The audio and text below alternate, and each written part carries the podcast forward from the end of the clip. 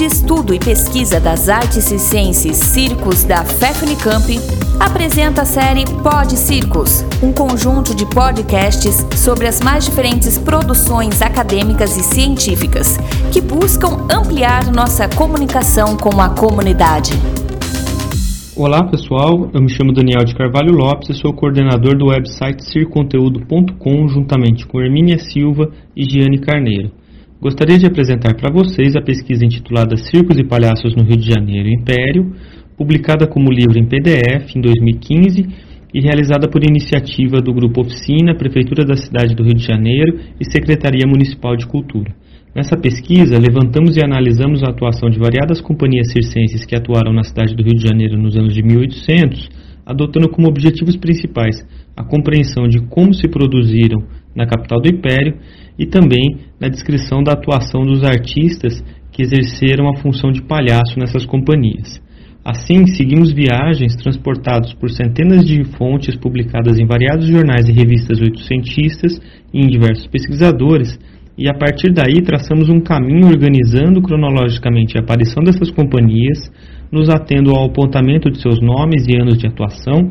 bem como na busca de suas biografias, espaços físicos onde trabalharam e suas respectivas localizações dentro da cidade. Além disso, dedicamos foco especial para suas principais características estéticas, físicas, organizacionais operacionais e para a identificação e nomeação dos atores palhaços que as compunham.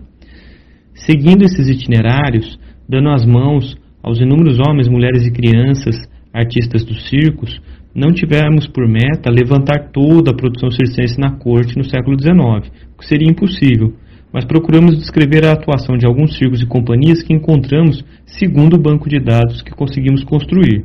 Isso significa que muitos outros circos e grupos de artistas que estiveram no Rio de Janeiro em determinados anos do período que abordamos não foram descritos e que vale, portanto, a realização de novas investigações e, consequentemente, a ampliação de nossa pesquisa. Além disso, entendemos também ser uma pesquisa que se constituiu como uma coletânea de fontes voltadas para pesquisadores que pretendem investigar as artes em geral e as circenses em particular no Brasil do século XIX. Nela consta um total de 67 diferentes títulos de periódicos pertencentes a 44 diferentes anos, em que encontramos um total de 1.610 ocorrências a respeito da atuação de circenses na cidade, e que se caracterizam como propagandas, críticas, sátiras, gravuras, notas e notícias e notas marítimas.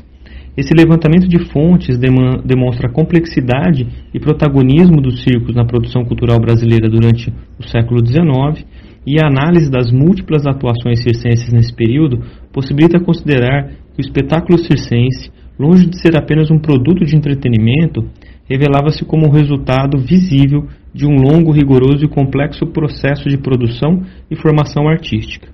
Por fim, convido a todas e todos para acessarem essa pesquisa no circonteúdo.com